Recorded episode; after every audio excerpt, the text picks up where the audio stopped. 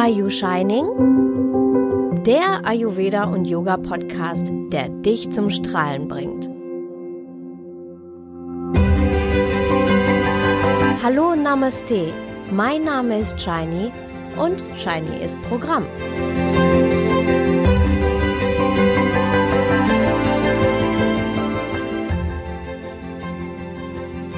Hallo Namaste. Wie du in der Folge 2 meines Podcasts bereits gehört hast, gibt es in der ayurvedischen Lehre die Theorie des Tridosha. In der heutigen Episode wiederhole ich ein paar wichtige Aspekte und du erfährst noch ein wenig mehr über Vata, Pitta und Kapha. Falls du den ersten Teil noch nicht kennst und mehr erfahren möchtest, dann hör doch einfach nochmal in die Folge 2 rein. Was ist denn eigentlich Tridosha? Nun, das Wort Tridosha stammt aus der altindischen Sprache Sanskrit und besteht aus den Wörtern Tri, das bedeutet drei, und Dosha. Dafür gibt es keine richtige Übersetzung ins Deutsche, aber man kann, äh, man kann das als die Lebensenergien bezeichnen. Und diese sind die drei Vata, Pitta und Kapha. Vielleicht hast du schon mal davon gehört. Oder vielleicht hast du in einem Bioladen oder Supermarkt einen Pitta-Tee oder ein Kafferöl oder eine Vata-Gewürzmischung schon mal gesehen. Wenn wir im Westen von Vata, Pitta und Kapha sprechen, dann ist meistens der Typ eines Menschen gemeint. Und Typ heißt hier Konstitutionstyp. Also das, was diesen einen Menschen ausmacht. Wir nennen das Pregredi. Dieser verändert sich von Geburt bis zum Tod nicht mehr. Viele Magazine und die meisten Kochbücher legen leider nahe, dass man sich seinen Typen durch Ausfüllen und Analysieren von kurzen Fragebögen und Ankreuztests selbst erschließen kann. Dass das jedoch nicht nur minimalistisch, sondern einfach nicht möglich ist, habe ich in der Folge 2 beschrieben. Die ayurvedische Lehre ist hier viel komplexer. Aber eben aus dieser Komplexität heraus ist die individuelle Beratung erst möglich. Jeder Mensch weist einen anderen Konstitutionstypen aus. Die reinen Typen, also ein Vata-Typ, ein Pitta-Typ oder ein Kapha-Typ, sind eher selten. Circa 80 Prozent der Menschen sind Mischtypen, also zum Beispiel Vata-Pitta-Typ oder Kapha-Vata-Typ und so weiter. Und so ergeben sich sieben verschiedene Konstellationen. Wichtig ist allerdings zu wissen, dass alle drei, also Vata, Pitta und Kapha, in jedem Menschen stecken. Wird nur eins oder zwei der drei genannt, bedeutet das nicht, dass die fehlenden Teile nicht vorhanden sind, sondern nur, dass der genannte Teil vorher vorherrschend ist. Bei einem Pitta-Typ zum Beispiel ist also Pitta dominant, Vata und Kapha sind vorhanden, wenn sie aber auch nicht genannt werden. Die meisten Fragebögen kategorisieren viel zu schnell durch nur ein paar wenige Fragen nach dem Prinzip Essen Sie scharf?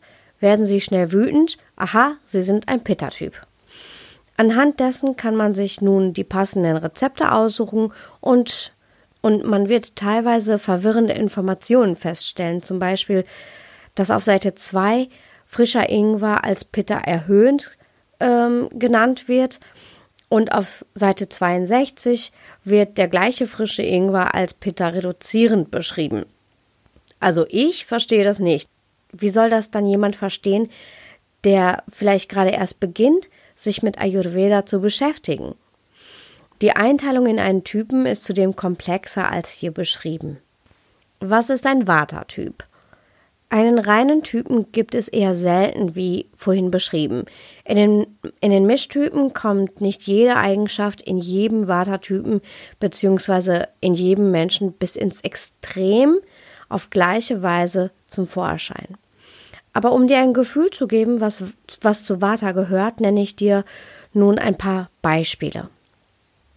In der großen Lehre des Mahabhuta, der Fünf-Elemente-Theorie, ist Vata mit den Elementen Luft, also Vayu, und Raum, also Akasha, verbunden.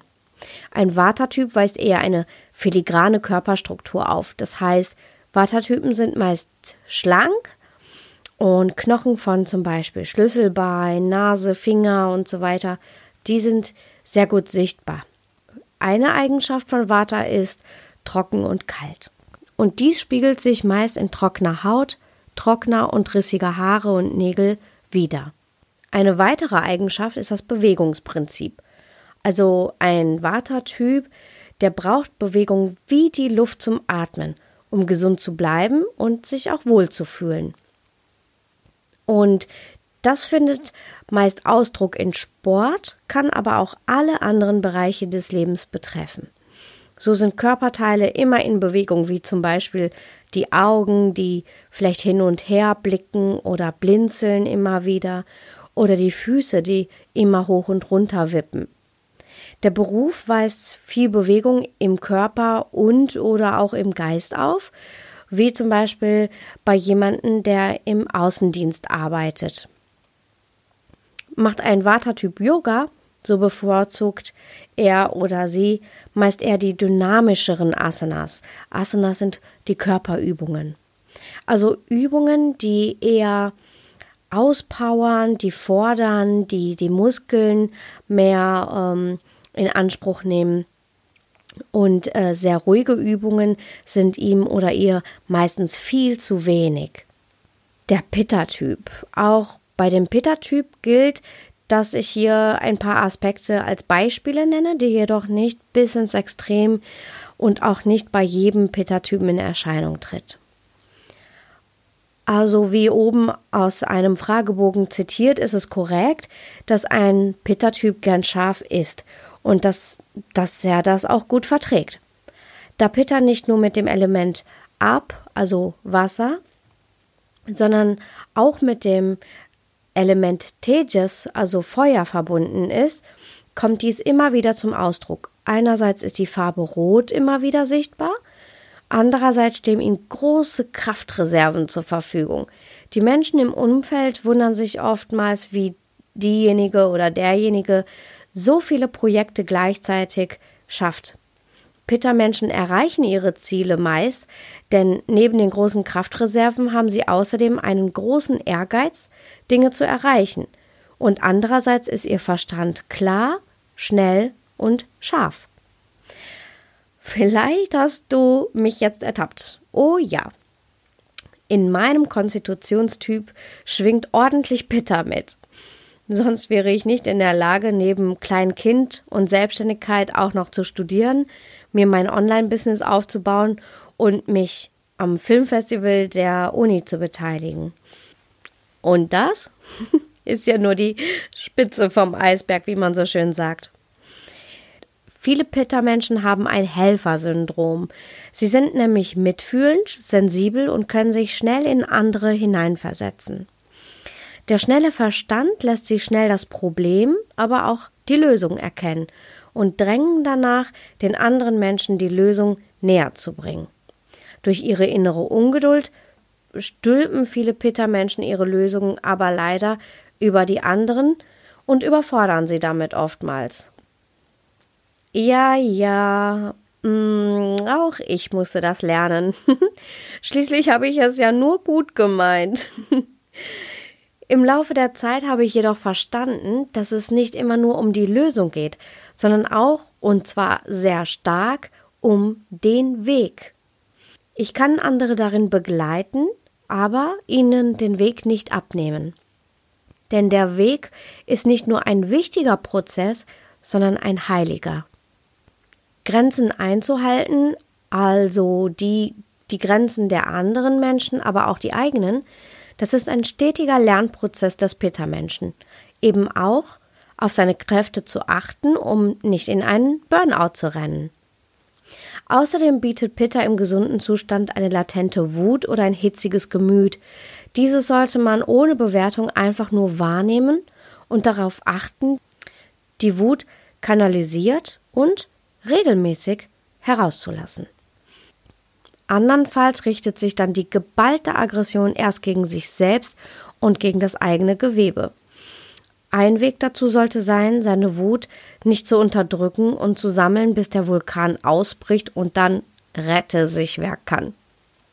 Besser wäre zum Beispiel, die Wut durch Sport kanalisiert herauszulassen und auszuleben. In meinen Sitzungen habe ich mit vielen Menschen, vor allem mit Frauen, regelrechte Wuttherapie gemacht. Sie haben das überschüssige, angekettete Pitta befreit und so konnten wir weitere Schritte einleiten, das Pitta und die Tridosha zu harmonisieren. Der Kapha-Typ. Kapha ist verbunden mit den Elementen Ab, Wasser und Pridevi, Erde. Der Kapha-Typ ist eben genau das, was wir bezeichnen als geerdet, auf dem Boden der Tatsachen geblieben, bodenständig oder auch der Fels in der Brandung. Auf das Wort des Kaffermenschen kann man sich tausendprozentig verlassen. Schwer, das trifft für den Kaffertypen auf verschiedenen Ebenen zu. So neigt dieser Typ in der Körperstruktur eher zu Rundungen bis hin zu Fettleibigkeit, Adipositas. Auch die Gedanken können teils schwer sein und Änderungen des Lebens oder Änderungen von Entscheidungen blickt der Kaffermensch meist schwer entgegen. Das heißt, es fällt ihm schwer, einfach neue Entscheidungen zu treffen oder sie umzusetzen. Stabilität, Körperkraft und ein starkes Immunsystem findet man eben auch hier. Lokalisation im Körper. Nicht nur der Konstitutionstyp, sondern viele weitere Bereiche werden in Vata, Pitta und Kapha eingeteilt. So auch der Sitz des Körpers.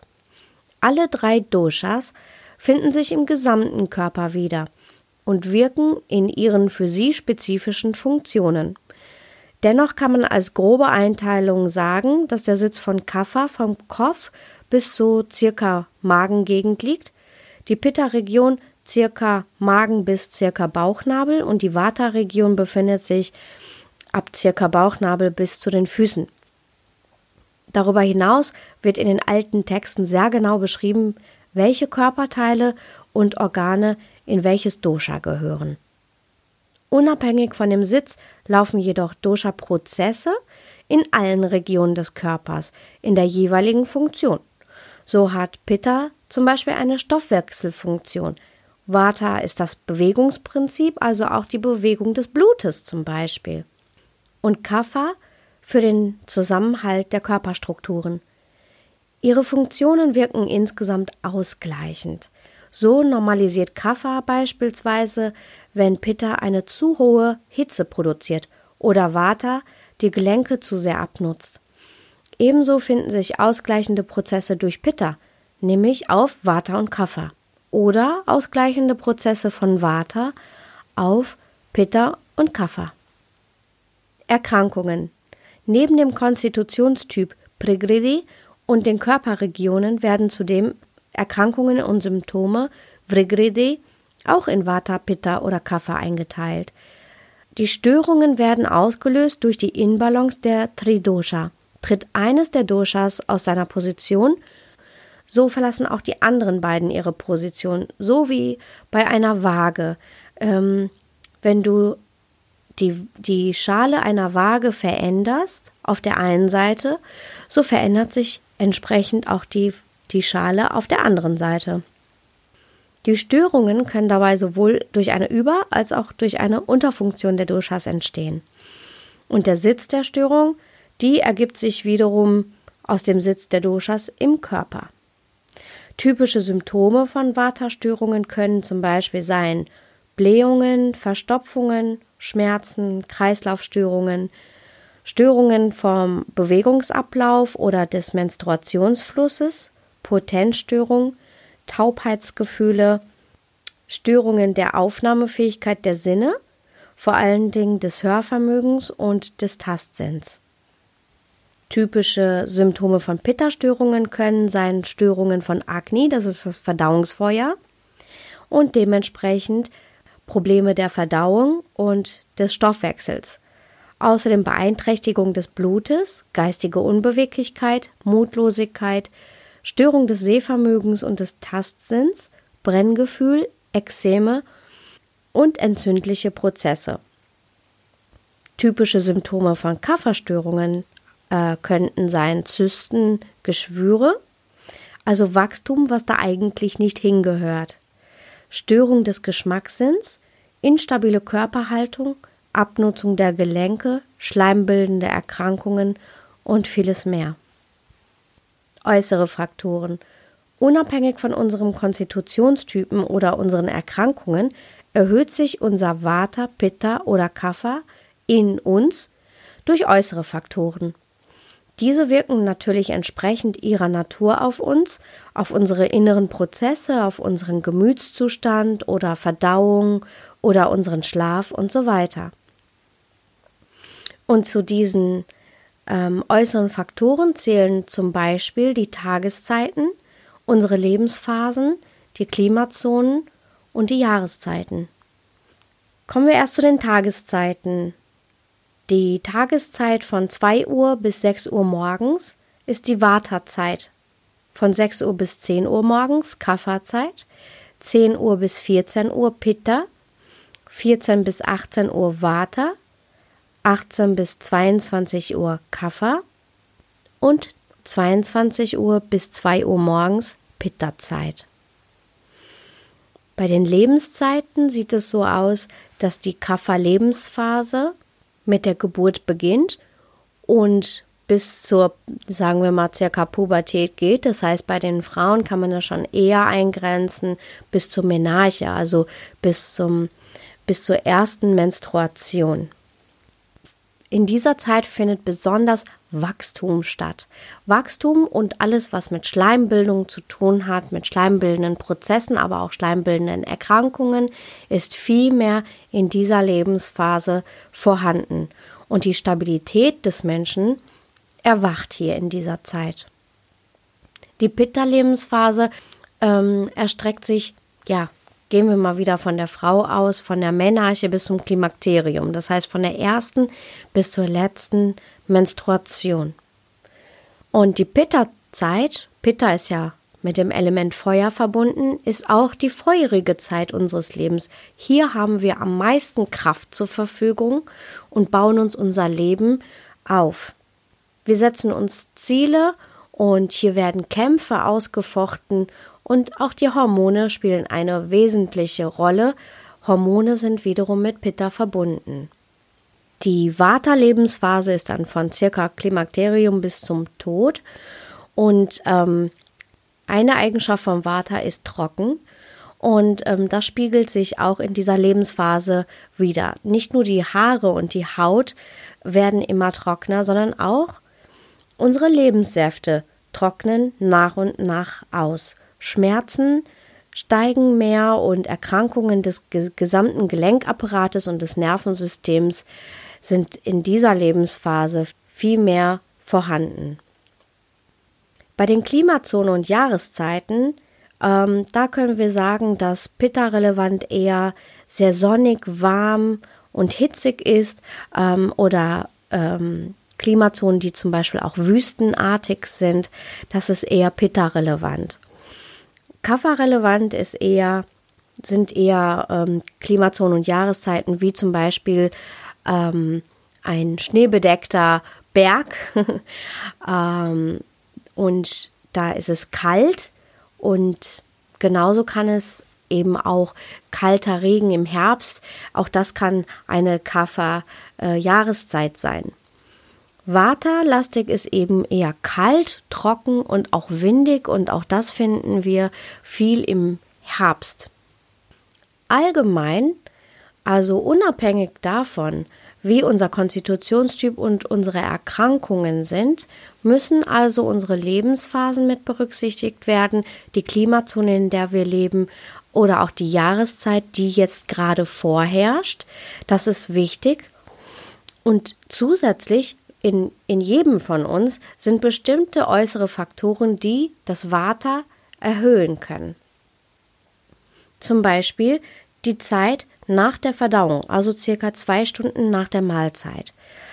Nahrungsmittel, die trocken und kalt sind und eher einen geringen Nährwert aufweisen, die ähm, erhöhen auch das Vata in jedem von uns, unabhängig von unseren Erkrankungen oder unserem Konstitutionstypen.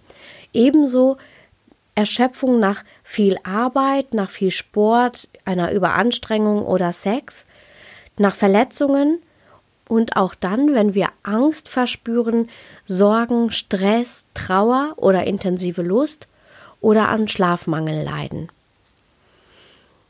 Genau das gleiche gilt für Pitta, auch äh, unabhängig von unseren Konstitutionstypen Prigridi und unseren Erkrankungen Vrigridi können bestimmte äußere Faktoren unser Pitta in uns steigern. Das ist zum Beispiel während der Verdauung erhöht sich unser Pitta. Ähm, Nahrungsmittel, die das Pitta erhöhen, sind ölig, trocken, heiß, scharf und sauer. Ähm, wenn wir aus einer heißen Dusche oder einem heißen Bad entsteigen oder aus der Sauna kommen, ist auch das Pitta bei uns gestiegen während des Fastens, aber auch eben bei Nichtbeachtung von Hunger und Durst und vom Gefühlszustand bei Wut, Hass, Eifersucht oder übertriebenen Perfektionismus. Das sind ein paar Beispiele, ähm, bei denen sich das Pitta in uns steigert. Das Kaffer wiederum steigert sich bei jedem von uns unmittelbar nach dem Essen, auch bei zu viel Nahrungsaufnahme. Und die Kaffer fördernden oder Kaffer erhöhenden Lebensmittel sind süß, ölig, fettig, salzig und kalt ähm, Schlaf allgemein, aber vor allem zu viel Schlaf und auch tagsüber schlafen, das erhöht das Kaffer, körperliche Inaktivität und emotional Habgier, Geiz und Trägheit erhöht das Kaffer in uns allen. Es ist sehr, sehr wichtig, diese äußeren Faktoren nicht mit dem Konstitutionstypen oder den Erkrankungen zu verwechseln bzw. zu vermischen. Werden die schon beschriebenen Fragebögen nicht spezifisch genug ausgearbeitet, dann ist die Gefahr jedoch ziemlich groß. Außerdem muss bei der Bestimmung von Konstitutionstyp, der Diagnose und auch Behandlung von Erkrankungen all diese Faktoren berücksichtigt werden. Also da spielt es dementsprechend eine Rolle, was der Konstitutionstyp des Menschen ist, die Symptome, wie die sich ausdrücken aber auch in welcher Lebensspanne sich derjenige befindet, in welcher Klimazone er lebt, wann wie er ist und ähm, in welcher Jahreszeit er sich jetzt gerade befindet und ähm, zum Beispiel was die Nahrungsaufnahme betrifft, auch zu welchen Tageszeiten er eben auch ist, ähm, denn die sind alle verbunden mit einer Vata, Pitta oder Kapha Erhöhung in diesem Moment. Daher ist das außerordentlich wichtig, diese Faktoren bei der Diagnose, bei der Einteilung des Konstitutionstypen und der Behandlung zu berücksichtigen. So, heute hast du einmal ein wenig mehr Einblick erhalten in Tridosha, die Lebensenergien Vata, Pitta und Kapha. Und obwohl ich mich immer noch an der Oberfläche befinde, kannst du erkennen, wie tiefgreifend das Wissen aus Ayurveda ist. Also das nächste Mal, wenn dir ein Fragebogen in einem Kochbuch oder in einem Magazin unter die Nase kommt, bist du in der Lage, das Ganze ein wenig differenzierter zu betrachten. Tauche mit mir ein in den tiefen Ozean und entdecke die wunderbare und faszinierende Welt von Ayurveda. Wenn du nichts verpassen möchtest, dann werde Teil der Sunshine Community und trage dich in meinen Newsletter ein. Wenn du Fragen oder Anregungen hast, dann kommentiere diese Episode gern. Bis dahin, lachende Grüße und keep shining!